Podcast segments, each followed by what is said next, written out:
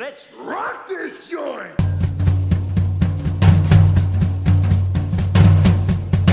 Sejam bem-vindos, meus caros amigos analistas do comportamento. Eu sou Ian Valderlon e vida acadêmica não é emprego, mas deveria ser considerado trabalho. Oh, concordo. Entenderam? Entenderam aí? Entenderam aí? Certeza.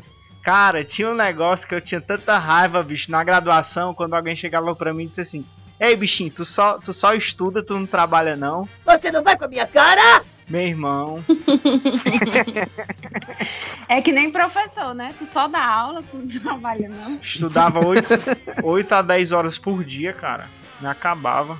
Ainda hoje é assim, né? Mas depois cenas dos próximos capítulos. Se estudar desse dinheiro, eu tava rica. Essa é a tua frase? Não.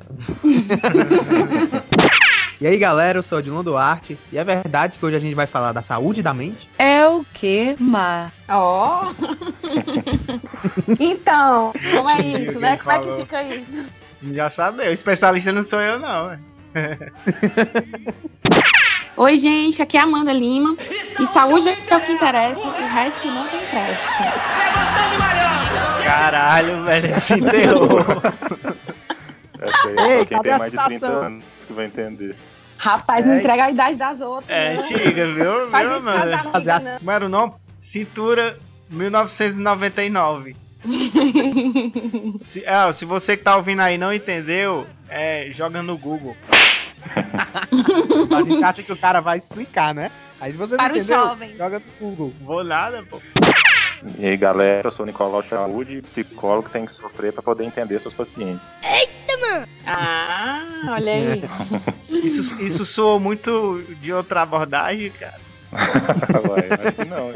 Mas eu, eu entendi. Você, você entendeu? Você que tá aí ouvindo esse podcast? Se não entendeu, fique aí pra saber o que, que vai acontecer aqui, né? Muito bem, meus caros amigos, estamos aqui reunidos mais uma vez e hoje nós vamos falar sobre saúde mental na vida acadêmica, né? Vamos ver aqui o que esse time de behavioristas tem a falar sobre esse tema. E pra gente começar, eu queria que vocês dissessem pra gente aqui, pra gente começar um bate-papo, o que, que vocês acharam da, da graduação e da pós-graduação de vocês?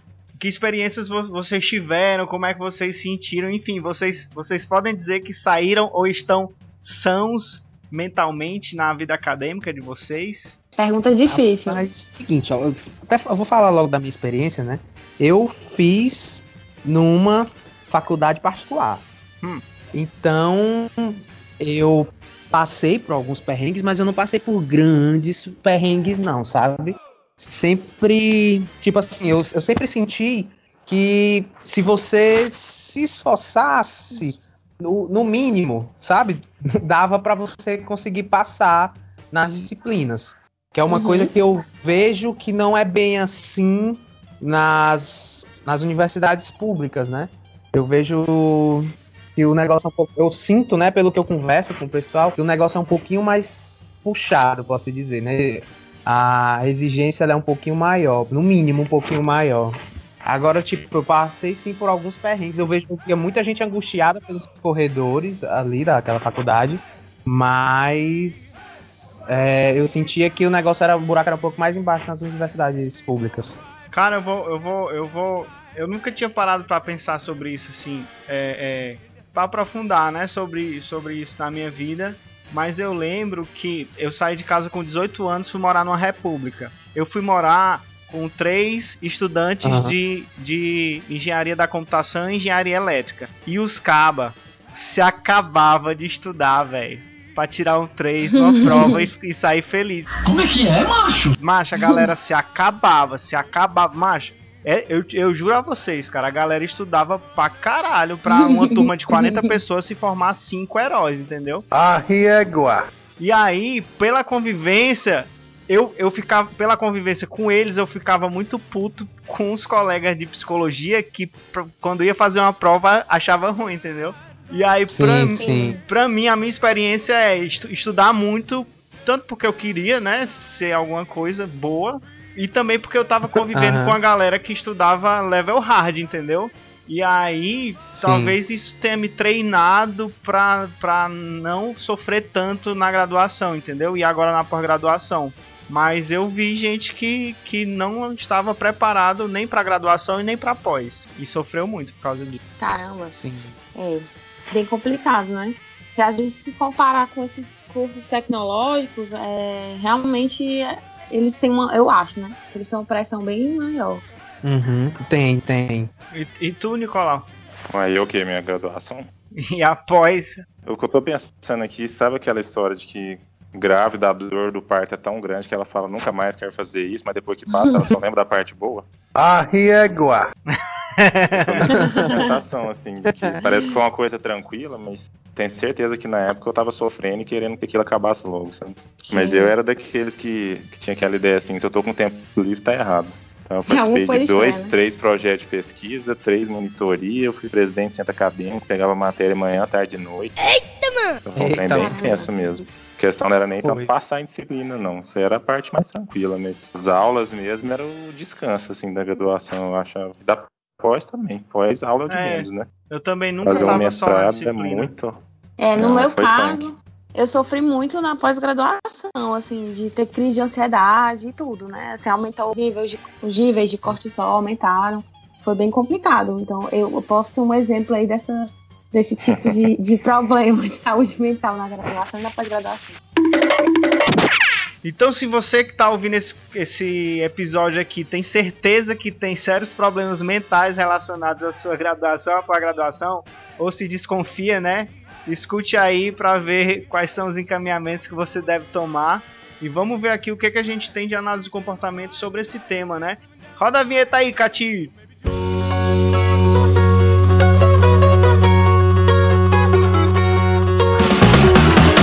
Ceará Cast, o seu podcast de análise do comportamento feito com a gaiatice cearense.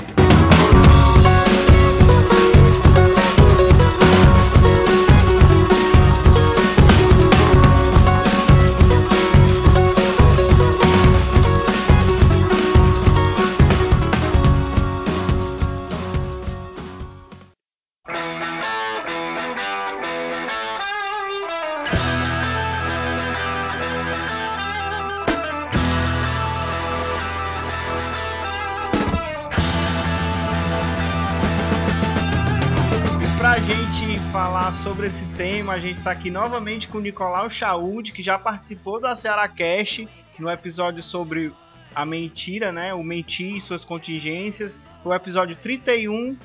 E o link tá aí no post pra você que não ouviu, quiser ouvir. O- a participação de Nicolau foi um episódio muito massa. E ele tá aqui novamente para falar sobre saúde mental na vida acadêmica. O Nicolau é graduado é, é graduado em 2004, mestre em 2008 e doutorando em psicologia pela PUC de Goiás. O Nicolau tem experiência em análise comportamental clínica, em psicoterapia, né? E aplicada, intervenções focais, experi- experimental, pesquisa básica, com enfoque nos estudos de escolha com humanos e infra-humanos, desenvolvimento de habilidades básicas sociais, detecção de mentiras através do comportamento, esse aí é massa, e aplicações de Eita. design de jogos à psicologia e ao ensino. Nicolau, que é o cara que diz que, que, que não mente, né?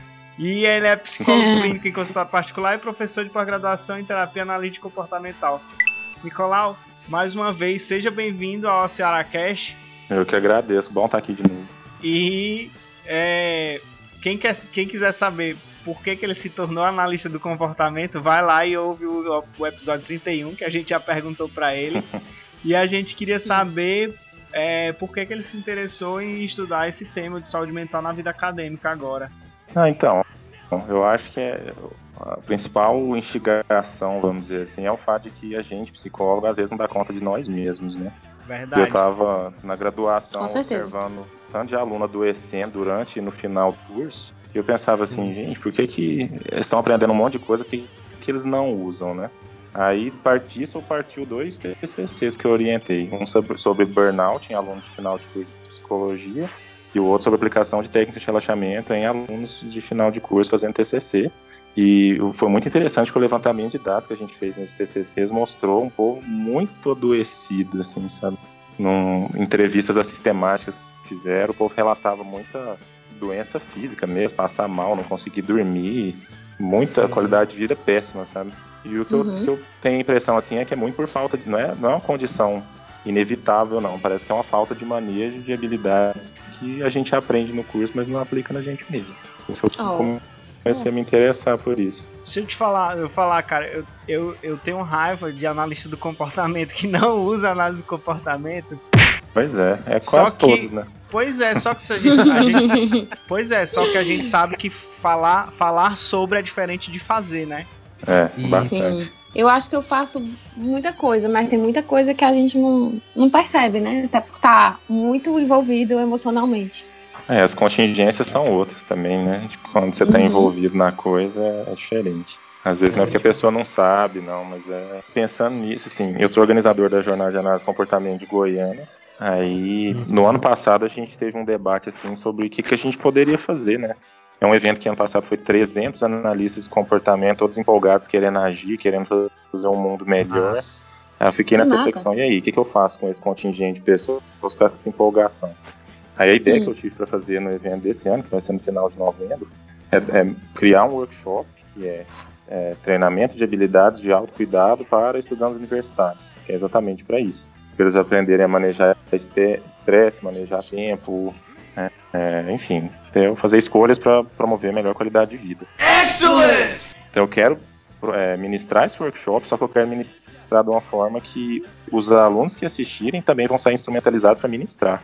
Entendi. Legal. Então a ideia é que depois disso eles vão se tornar replicadores. É, Eles podem ir para Legal. suas respectivas faculdades e isso vai atingir centenas de pessoas. Que eu espero, né? Vamos ver como é que vai ser. Bacana. Tu, é, já tens a data da, da Jaque? 24 e 25 de novembro. Onde vai ser? Vai na PUC Goiás. É, pra você que para você que se interessou aí pela, pela Jaque, pelo Nicolau vai ministrar, todas as informações vão estar disponíveis aí no, no post, é só acessar aí. Então, pra gente entrar na, na parte comportamental da coisa, é, Nicolau, como é que a gente define o que é considerado saúde mental numa perspectiva analítico-comportamental, né? Como é que a AC fala de, de saúde mental? Nossa, pergunta difícil, viu? Até porque eu acho que é uma pergunta que poucos analistas de comportamento já tentaram responder. O que é curioso, né? Porque a gente trabalha com isso, mas, mas sem saber definir corretamente. Caralho, Eu acho velho. que é até um, um, um viés do, operacionismo da análise do comportamento, que a gente é muito focado em trabalhar com aumento e redução de frequência de respostas e a gente nunca faz uma correlação disso com, com saúde, saúde, né? Não vou dizer nem mental, não. Mas assim, isso faz Sim. bem ou mal para o indivíduo. Eu acho que o mais próximo que a gente chega disso é pensar em, em bem-estar e sofrimento, né? A gente entende que o indivíduo não está saudável quando ele está sofrendo em função de contingências X na vida dele, né? E quando ele se sente bem, a gente entende que ele está saudável Embora não seja a melhor das definições, mas é o mais próximo que a gente chega. Se a gente for parar para pensar, fica na nossa abordagem um termo redundante, já que a gente tem essa perspectiva monista, que vê o indivíduo como um todo. Então não teria por que quebrar o saúde. Saúde é saúde, seja ela, Aham. seja a gente esteja falando de saúde emocional, seja a gente esteja falando de saúde do corpo, né? É, para não Uhum. cair no dualismo. Eu tenho pesquisado muito relação de alimentação com, com transtornos, né? Depressão e tal. E existem muitos estudos de dietas específicas para esquizofrenia, para depressão, para ansiedade, para isso, para isso, para isso. O que eu tenho achado mais interessante é que as dietas que são recomendadas, por exemplo, para o tratamento da depressão, são as mesmas dietas recomendadas para melhora da saúde de forma geral. Os pontos principais são os mesmos, o que deixa muito claro isso, né? Uma pessoa que está deprimida ou com algum problema psicológico X, o corpo dela tá doente, não é uma coisa separada do resto da saúde. Ah, Perfeito. legal, perfeito. Pensei que tu ia falar que o rem- eh, as alimentações indicadas pra quem tinha depressão era sorvete, brigadeiro. São coisas que. Açúcar é o maior vilão da alimentação. É o maior vilão. é. Cara, é porque querendo, querendo ou não, é, tudo que a gente fala que isso não, não está me fazendo bem mentalmente, na, na verdade é o organismo que não está bem, né? É o organismo todo. Isso, isso, isso. É o organismo que está doente, não é uma, uma instância inexistente do organismo, né? E aí, tanto que, que é- essa é a ideia, essa é a ideia básica do, do- das doenças psicossomáticas, né? Porque diz que ah, é um sintoma psicológico que causou um sintoma físico. Não, mano, é o organismo Sim. todinho que tá sofrendo ali, ó. O cara que tá, Tá tá, sofrendo. tá, tá fazendo tá fazendo estresse, tá fazendo, ah, sei lá, o coração acelerar e tudo mais, né? É. E, e outra coisa que eu acho interessante sobre essa saúde mental é que não dá pra gente pegar e dizer assim, ah, se o cara estudar 12 horas, É lógico que um cara desse vai sofrer. E um cara que estuda duas não sofre, né? Isso é muito subjetivo. Não, né? Isso é muito É. de pessoa para pessoa, porque eu tenho conheço pessoas que estudam bastante, que trabalham bastante, né, que dedicam muitas horas e vivem bem, assim, você vê que são, são pessoas saudáveis e que a gente dizia assim, ah, o custo de resposta para aquele cara estudar é muito alto e aquele cara que estuda só duas horas é baixo e ele não consegue dar conta. Não, porque vai depender da É. pessoa também, né, cara? É, com certeza. É, depende muito das consequências, né? Você estudar duas horas e ter resultado nenhum é muito mais frustrante do que você estudar 10 e trazer alguma coisa de bom pra você, né? A Exatamente. questão não é só o número de horas que você tá estudando, é o, o valor daquilo pra você. Às vezes não tem. É aí que gera sofrimento.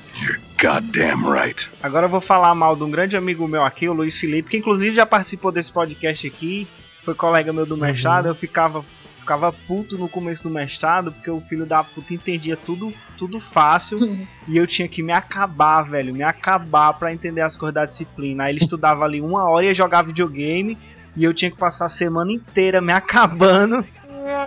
E assim, o- os, os dois saudáveis, né? No final tinha um resultado ali parecido, mas o custo de resposta pra mim era muito maior, cara. E eu ficava puto, ó, velho. Aham. Até hoje eu tenho raiva dele. Valeu, Felipe. Um abraço aí, cara. E aí, Nicolau, em relação é, à nossa saúde, né? Como é que a, a saúde mental ela pode ser afetada no contexto da vida acadêmica? Que, que fatores podem ser considerados é, adoecedores? Eu pensaria assim, eu acho que tudo que a gente fala de saúde, não, na- assim, pensando tanto de tudo, alimentação, rotina, eu penso muito em saúde em relação à rotina. Uhum. E sempre que a Uhum. gente fala disso, não tem nada pontualmente ruim. Tudo é uma questão de equilíbrio. Então, o que eu Uhum. pensaria que é adoecedor no contexto acadêmico são excessos. Eu começaria por excesso de trabalho. Uhum. Existe uma cultura assim de que o aluno, se ele não esforçar e ralar demais, ele não está fazendo a coisa certa e é muito propagado pelos professores. Então, o professor ele tende a querer ver o aluno sofrendo e ralando demais porque ele entende que isso aqui, aquilo é o indicador de sucesso acadêmico dele. Então, primeira Ah. coisa, o aluno é muito sobrecarregado, muito, assim, pelo próprio contexto. Isso não é uma coisa dele, eu acho. É uma coisa que a, as universidades tendem a sobrecarregar o aluno e entendem aquilo como necessidade, tem que ser assim mesmo e não tem jeito. Eu, como professor, Não. eu já tive um pouco essa mentalidade. Hum. Depois eu mudei. E existe mesmo essa cultura, assim, fazendo a nossa análise, né? As pessoas são reforçadas por se acabarem de estudar de um modo, às vezes, problemático e, e- e são punidas quando quando estão em momento de lazer, né? Arriégua. Sim. Ah, isso é, Uhum. isso é padrão, isso daí. Hum. No É. meu mestrado, teve, eu tive um professor de estatística, eu não gosto muito de estatística, né? Meu histórico com estatística não é muito reforçador. É, mas esse pro- professor entrou em sala e disse o seguinte: é, eu vou fazer o possível para dificultar a vida de vocês. Como é que é, macho? Aí eu, Aham. ô. então, lascou, né? É porque tem, tem uns professores que são realmente meio sádicos, sabe? Lá na, na Unifor eu tive um professor, ele tentava falar do jeito mais difícil possível, sabe? Ele usava as palavras mais inutilizadas do nosso dicionário Hum. e ele e, eu via que ele se divertia ao ver a nossa é ele, ele, ele via a nossa cara de bunda assim, tipo, o que, é que esse cara tá falando? ele se divertia com isso, sabe? Isso eu percebo que, tipo, era muita questão dele mesmo, né? Tipo, desse negócio dele que, de é, se achar muito inteligente por falar dessa forma difícil. E era Sujeito quando a gente. estu- saber.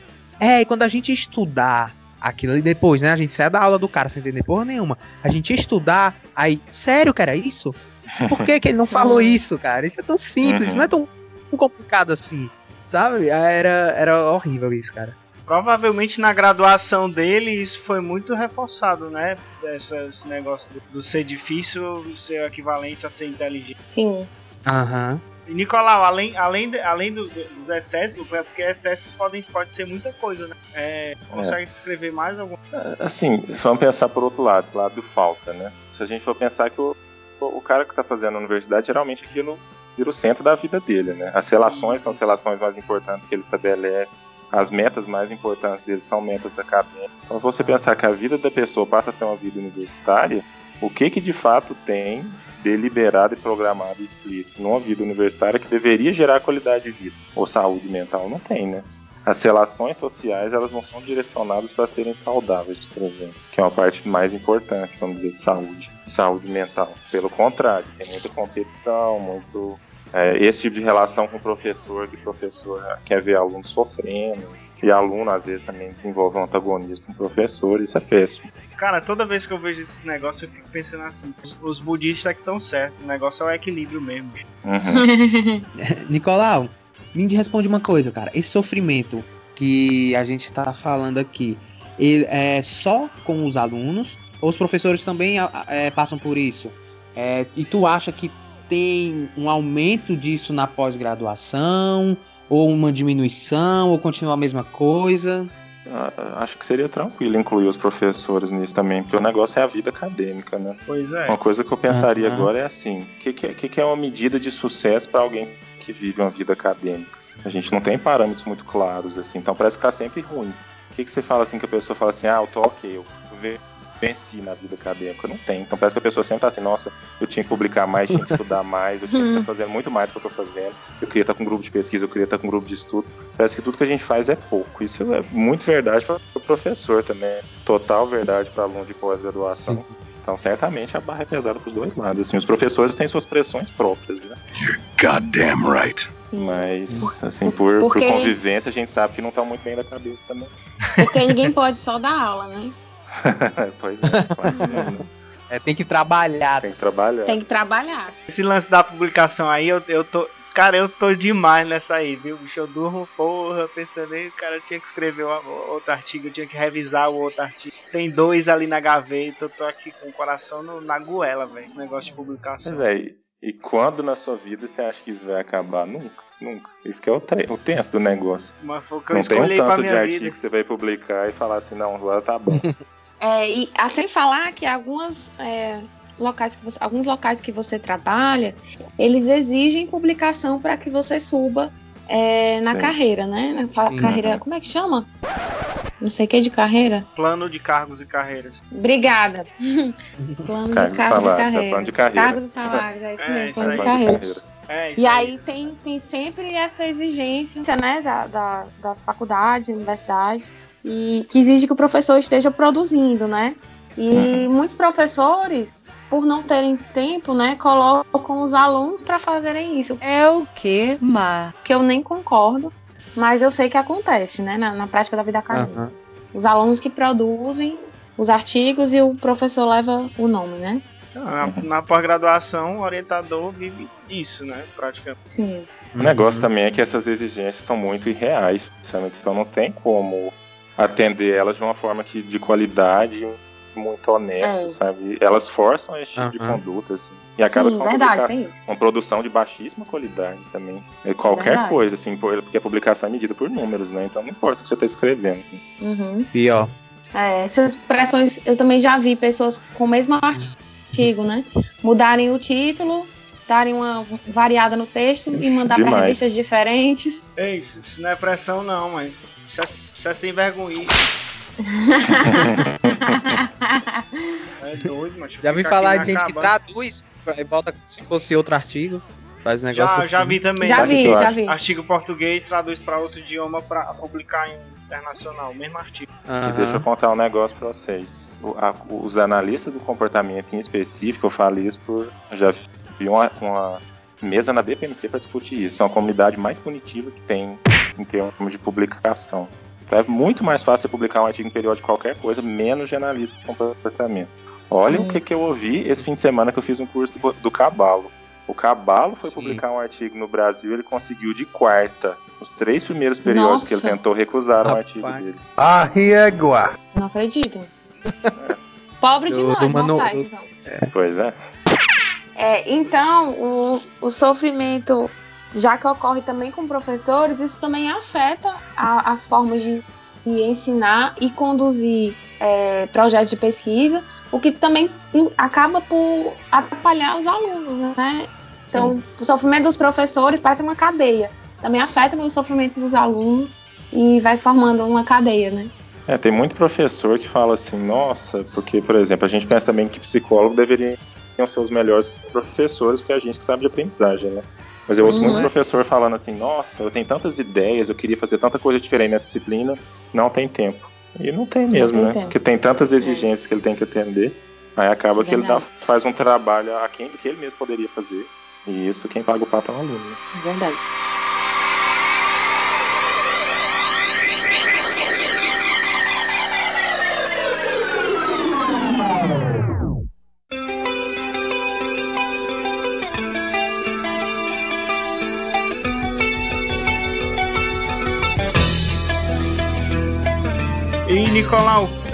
Quais são os, os problemas assim de, de- comportamento, no sentido de, de desempenho ou de saúde mental, que são mais comuns entre os acadêmicos? Isso aqui é uma questão, é uma questão de topografia, Uhum. Sim. é, é? Acho que tá bem, É. né? Sim. Topografia.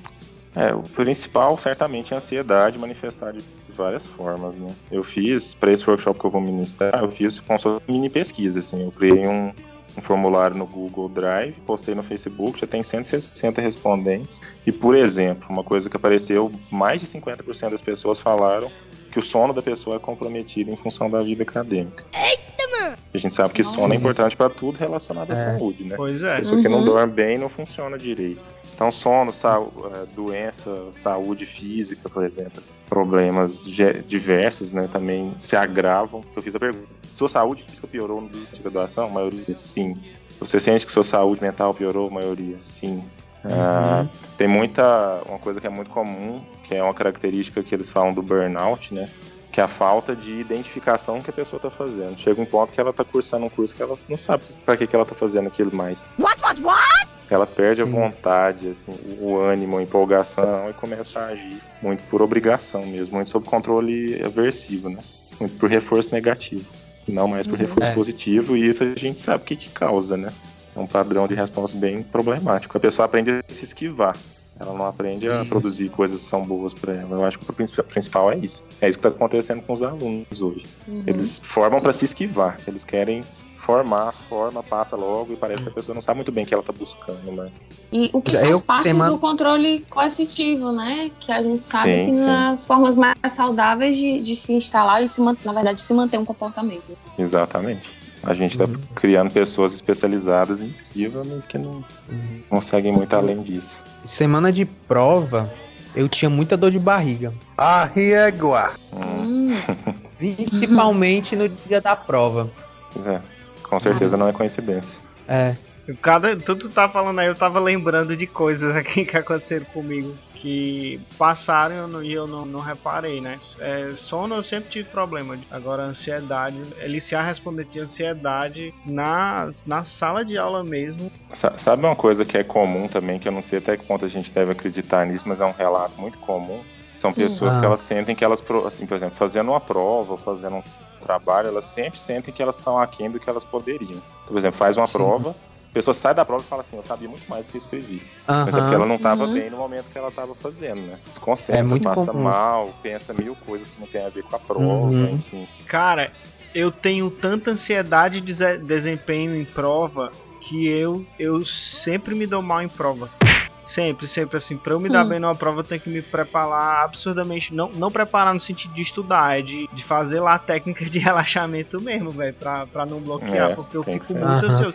No vestibular eu passei nos últimos, no mestrado eu passei nos últimos, eu só passo raspando em prova. Mas, mas em compensação, coloca eu pra falar sobre um tema aí. Meu chapa eu desenrolo Aham. muito bem, cara. Agora pra escrever, velho. É. Pois é, eu, eu acho que eu, eu também me encaixo um pouco nisso, Ian, sabe? Eu, tanto que, tipo, pra apresentação de trabalho, eu não ficava muito ansioso. Enquanto eu tinha amigas minhas que, pelo amor de Deus, sabe? Botasse a apresentação de um trabalho, a minha ia medicada, ia drogada pra fazer de trabalho. Pra mim era mais tranquilo. Eu sempre tive um problema muito grande com prova mesmo. E aí me dava dor de escrita. barriga, sabe? Prova escrita. Pra vocês verem como tudo é aprendizado, eu aprendi a não me sentir mal em prova. Eu me senti na época do colégio, fiz vários exercícios de relaxamento, é, né, assim, tentando, im- imaginando o local da prova como um SD e fazendo exercício de relaxamento. né. E aí eu Hum, passou, assim, aprendi a me comportar diferente na frente da prova. Olha, mano. É, tá vendo? Você é uma analista do comportamento que usa a análise do comportamento a seu favor. Olha aí. Tá de parabéns. Hein, Odilon, mas dependendo da disciplina aí, a menina ia apresentar drogada, ela ia tirar 10, cara.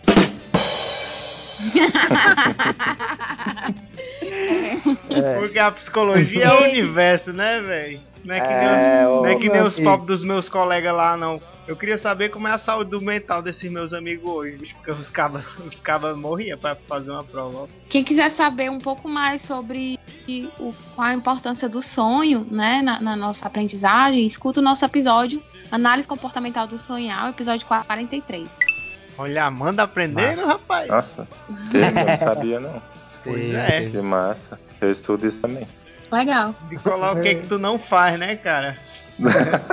Ah, que-. Como está Olha a aí. sua saúde mental? É, pois é, já ia perguntar.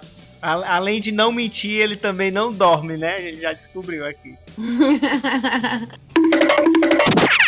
Então, existe uma consequência muito, uma das consequências, né, da pessoa ficar afetada em relação à saúde, é que chama síndrome do impostor. Isso é bem comum na pós-graduação.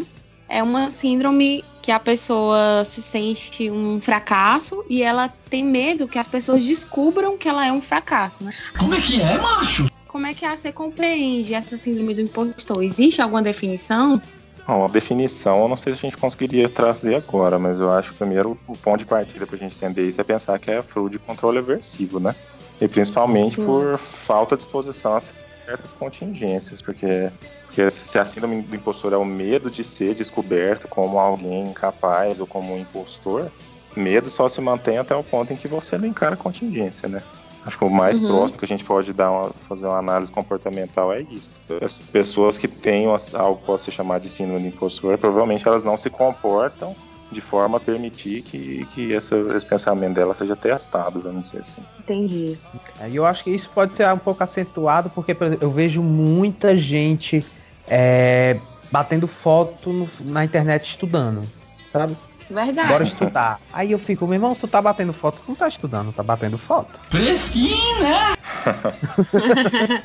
Bate a foto dos livros. Não, cara, Mas vamos, vamos fazer a análise, a análise funcional. Por que, que o cara tá batendo foto? É porque ele quer aprender? É não, velho.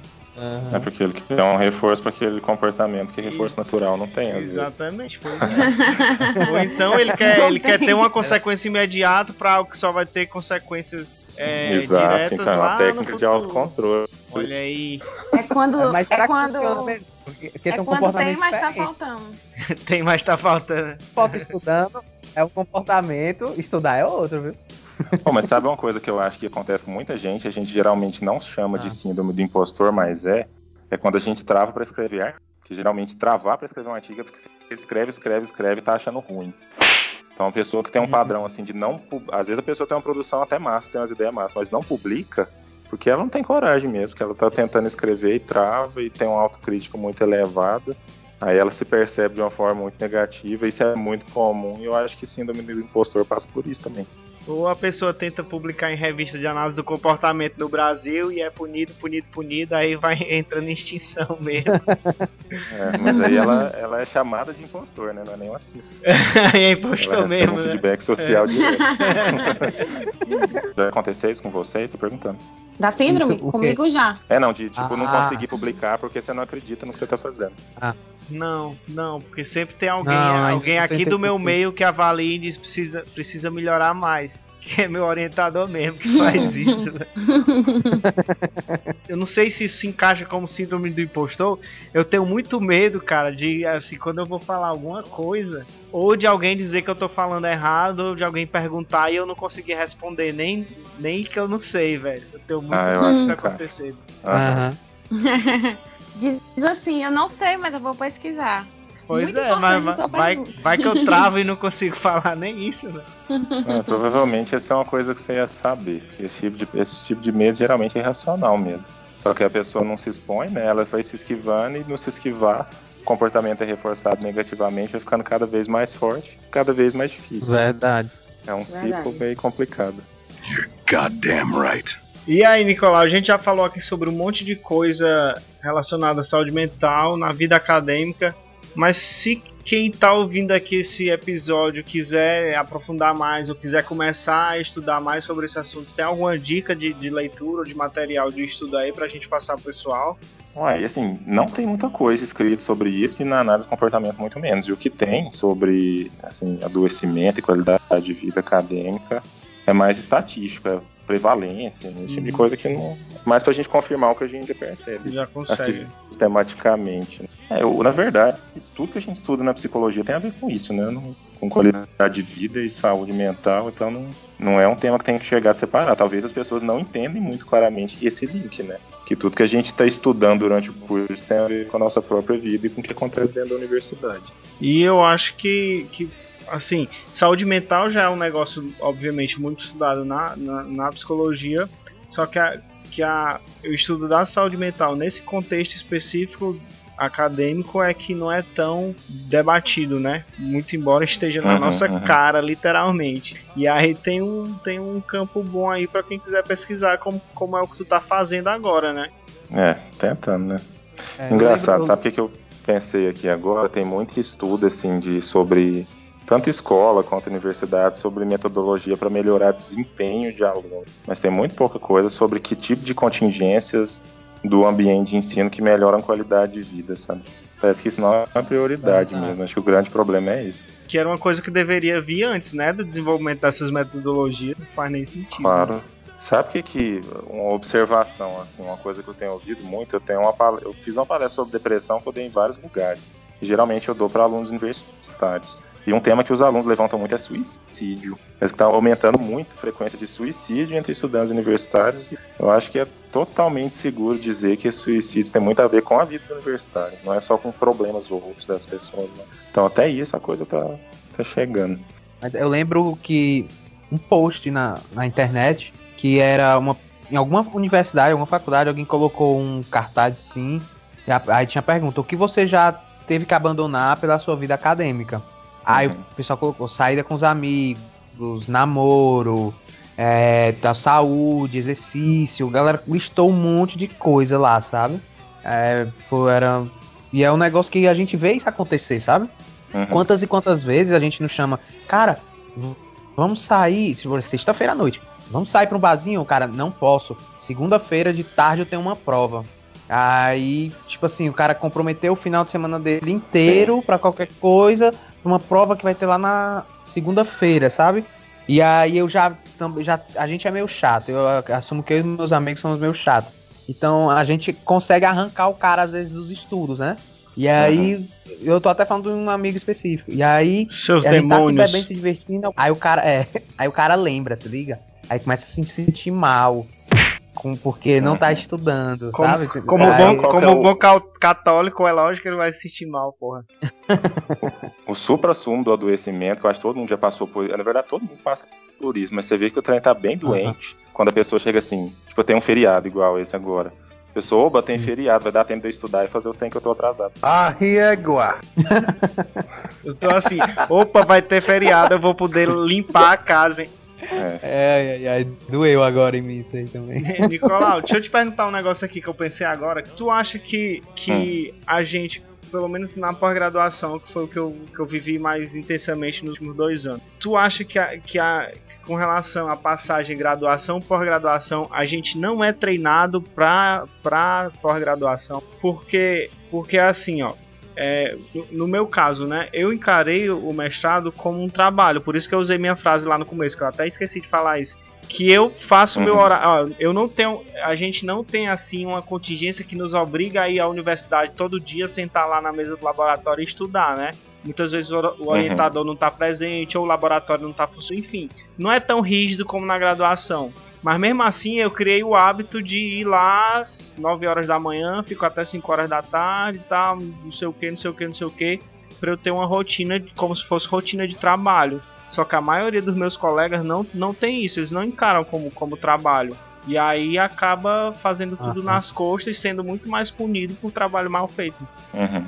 Eu acho que isso tem muito a ver com, a com como que foi a graduação da pessoa. Porque tem Pois algumas é. faculdades que elas têm mais cara de ensino médio, que é aquela assim, vai lá, se Aham. aula e passa, e é isso que você tem que fazer, sabe? E se a pessoa passou por uma graduação assim, realmente ela vai ficar totalmente perdida quando está na pós-graduação, por causa dessas coisas que você falou. Agora, alguns lugares, acho que principalmente as federais, a graduação já tem mais cara de uma pós, assim. É. Se a pessoa se envolveu com pesquisa e tal, então acho que depende dessa história também. Uhum. Tem, tem mais alguma coisa que tu, tu quer adicionar a conversas? Tem sim, tem um recadinho que eu queria dar para os povos que tá na sofrência, né? Vai. sofrência acadêmica. Assim, um recado para quem está passando por essa vida universitária e sofrendo por isso. Eu acho que a gente, principalmente como, como pessoal da psicologia, a gente tem que entender que isso não é normal e muito menos bonito, sabe? Passar por uma vida acadêmica e, e odiar aquilo e querer que acaba logo e se estressar e adoecer, isso não é normal, não tem que ser assim. Então essa ponte, assim, não- depende só da gente, né? Também falar que a culpa é do aluno que não está sabendo cuidar de si mesmo é um pouco injusto. Mas essa ponte entre o que a gente estuda e o que a gente pode fazer por nós mesmos, a gente tem que começar a fazer. Acho que tanto no nível individual quanto no nível de comunidade, né? Eu tenho um, tenho um colega nosso que eu acompanho as postagens dele pelo Facebook. Ele falou uma coisa que é pesada, mas eu concordo totalmente. Ele falou assim: pleno 2017, alguém que está fazendo uma pesquisa que não tem uma relevância e aplicabilidade social direta, essa pessoa está fazendo algo errado. Eu acho que é mesmo, sabe? A gente está produzindo um monte de conhecimento, mas cadê? Quem, quem que está tentando solucionar esse tipo de problema? A gente tem condições de solucionar, mas falta o quê? Interesse, necessidade, o quê? Então acho que é uma coisa pra gente acordar. Eu achei muito massa esse tema do- desse podcast por causa disso, porque é um problema muito sério e é um problema até um pouco paradoxal, sabe? Por que, que os psicólogos estão sofrendo tanto? Porque a gente tá falando de aluno da universidade geral, mas na psicologia é assim É. também. Por É. quê? A gente não deveria saber como lidar com isso e por que, que isso não está acontecendo? Esse debate tem que ser feito. Muito bom, cara.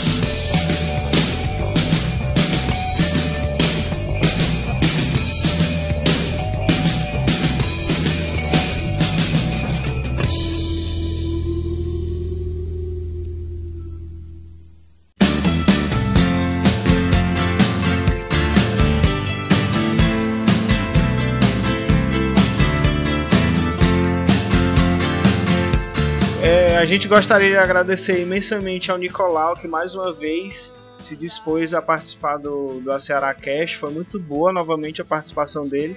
Espero que quando a gente for falar de, sei lá, psicologia espacial, quando tiver, o Nicolau vai saber falar também. Aí a gente chama ele de novo. Coisa que nem existe ainda. É, Nicolau, muito obrigado. E eu queria que tu reiterasse as informações da, da Jaque pro pessoal aí que da região se informar sobre, se interar sobre. Ah, tá. Então, eu queria agradecer, foi bom, bom estar aqui. Sempre a gente aprende muito com essa conversa, achei bem legal. Sobre a Jaque, que queria fazer um convite para quem estiver ouvindo, principalmente quem estiver aqui perto de Goiânia, que possa vir. A gente está fazendo um evento bem diferente esse ano, pra você ter uma ideia, é um evento de 18 horas com duas palestras. Porque quase todas as outras atividades são de outro formato, sabe? Então a gente vai ter workshops, Legal. jogo, disputa de jogos entre os alunos. Vai ter uma coisa que eu tô chamando de sessão de network, que é para as pessoas saberem o que, que as outras estão fazendo, trocar contatos e tal. Massa. A gente vai ter workshop de marketing pessoal, vai ter um monte de coisa E interessante. E vai eu acho que ter, eu vou roubar, vou roubar Então, umas ideias dessas pra SEAC, viu? fica à vontade. e vai ter esse workshop que é o que eu tô comentando, né? Que é de treino de habilidades de autocuidado para estudantes universitários. Excellent! Que massa, velho. Eu tô com vontade de ir pra, Goi pra Goiânia. Pois não é? Vai bem. Pode ficar aqui em casa, não, não gasta nem com hospedagem. Pois é, cara, de Oh. Belém, de Belém pra ir não é tão longe. Goiânia aqui em Belém. É, muito obrigado, meus caros amigos, a vocês que participaram. Obrigado mais uma vez ao Nicolau. Nicolau aí que é muito ativo no Facebook, sempre tem discussões muito bacanas.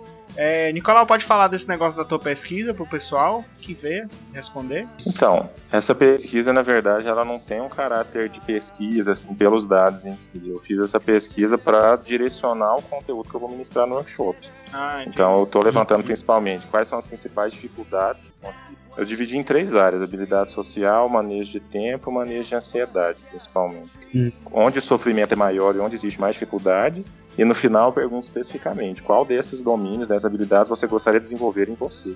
Aí, dependendo do que for respondido nessas perguntas, eu vou dar ênfases diferentes nesse workshop que eu vou ministrar na JAC. Bacana. Então, a utilidade dele é mais por essa, assim, prática. É, então, se você se interessou em responder aí esse questionário que o Nicolau criou, a gente vai deixar o link aí pra vocês no post. É só clicar lá e ver como é que funciona responder as perguntinhas. É, muito obrigado a todo mundo que ouviu esse podcast. Se você gostou, achou interessante, achou que alguém que você conhece merece muito ouvir esse, esse episódio, dê lá a dica, né? Ei, cara, escuta esse negócio aqui pra, pra tu não chorar quando a gente sair pra beber. é, é, muito obrigado a todo mundo. Vá lá, comente no Facebook, curta nossa fanpage, adicione o nosso, aplica nosso feed no seu aplicativo de ouvir podcast. E assim que a gente lançar episódio, você vai ter lá no seu celular, né? Você que gosta. Muito obrigado a todo mundo. Valeu, gente. Até a próxima. E a gente se ouve no próximo Ceará Cast.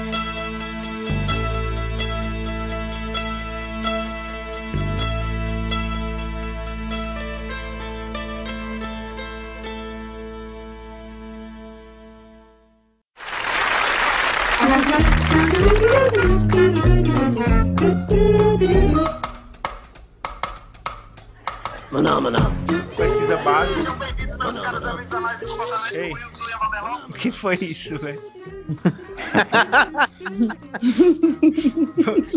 Quem foi que foi? Acho que alguém abriu a página aí. Quem foi que Eu abriu? tava pegando o link. Eu tava pegando o link, ele deu play automático. É, Valeu. automático. Foi mal, cara. Valeu, Amanda. Quando, eu quando isso aconteceu, era em grupo, cara. Aí estava lá, né? Aí o menino, o primeiro que falou de jeito, ó, eu fiz o trabalho, mas eu acho que eu poderia ter me dedicado um pouco mais. Mas aí eu vou me dar uns sete e meio. Aí a outra menina do lado dele balançou a cabeça assim, naquele sentido, eu vou seguir essa onda, né? Ela Sim. abriu a boca, aí eu cortei ela. Não, pois eu vou me dar um 10. Eu acho que eu trabalhei o suficiente, o trabalho ficou de boa qualidade, bababá, Descarado. não sei o que. Aí depois de mim, todo mundo, 10, 10, eu quero 10, eu quero 10, eu quero 10. Uma, uma das consequências, né, de- desse, desse afeto. Desculpa, foi mal. Não é afeto. é porque eu ia dizer afetamente. Ela não existe essa Ela está palavra. afetada. Ela está afetada. Vai, Emma. Ai, meu Deus do céu. O Cearacast é um projeto de extensão do Laboratório de Análise do Comportamento, vinculado à Universidade Federal do Ceará.